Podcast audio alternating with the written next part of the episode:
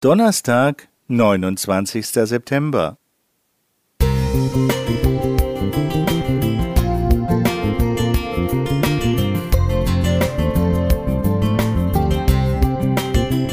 Ein kleiner Lichtblick für den Tag.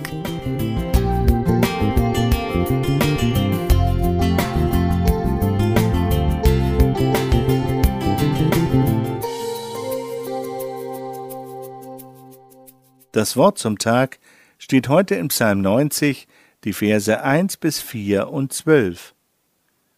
Herr, du bist unsere Zuflucht für und für.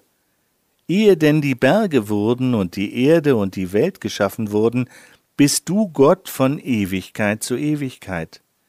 Der du die Menschen lässest sterben und sprichst, kommt wieder, Menschenkinder, denn tausend Jahre sind vor dir wie der Tag, der gestern vergangen ist und wie eine Nachtwache.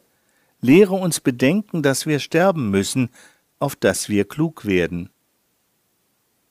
Fast dreißig Jahre herrschte Husni Mubarak mit harter Hand über Ägypten. Er war der in Anführungsstrichen Pharao, und seine Macht kannte scheinbar keine Grenzen. Als sich am 25. Januar 2011 erstmals zigtausende, vor allem jugendliche Ägypter, auf dem Tahrirplatz mitten in Kairo versammelten, um nachdrücklich Brot, Freiheit und Würde zu fordern, tat der alte Diktator diese Demonstration noch als bedeutungslosen Temperamentsausbruch seiner Landsleute ab. Sie würden sich wieder beruhigen, und schon bald würde das Leben wieder seinen gewohnten Gang gehen. Aber sie beruhigten sich nicht. Selbst als der in Anführungsstrichen Pharao seine Schlägertrupps aktivierte, wuchs die Zahl der Demonstranten täglich weiter an. Am Ende verstand der alte Mann die Welt nicht mehr. Ein schmachvoller Rücktritt war in seinem Lebensplan nicht vorgesehen. Er war und ist nicht der einzige seiner Art. Irgendwie scheinen alle Diktatoren dieser Welt ein Ende ihres Lebens nicht auf dem Schirm zu haben. Aber weshalb spreche ich eigentlich nur von den Diktatoren?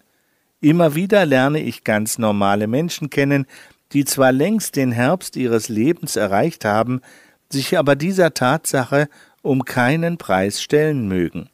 Sie haben ja noch so viele Pläne, vor allem aber haben sie Angst vor dem Alter und vor dem Tod, und es muss furchtbar sein, mit der Last dieser Angst zu leben.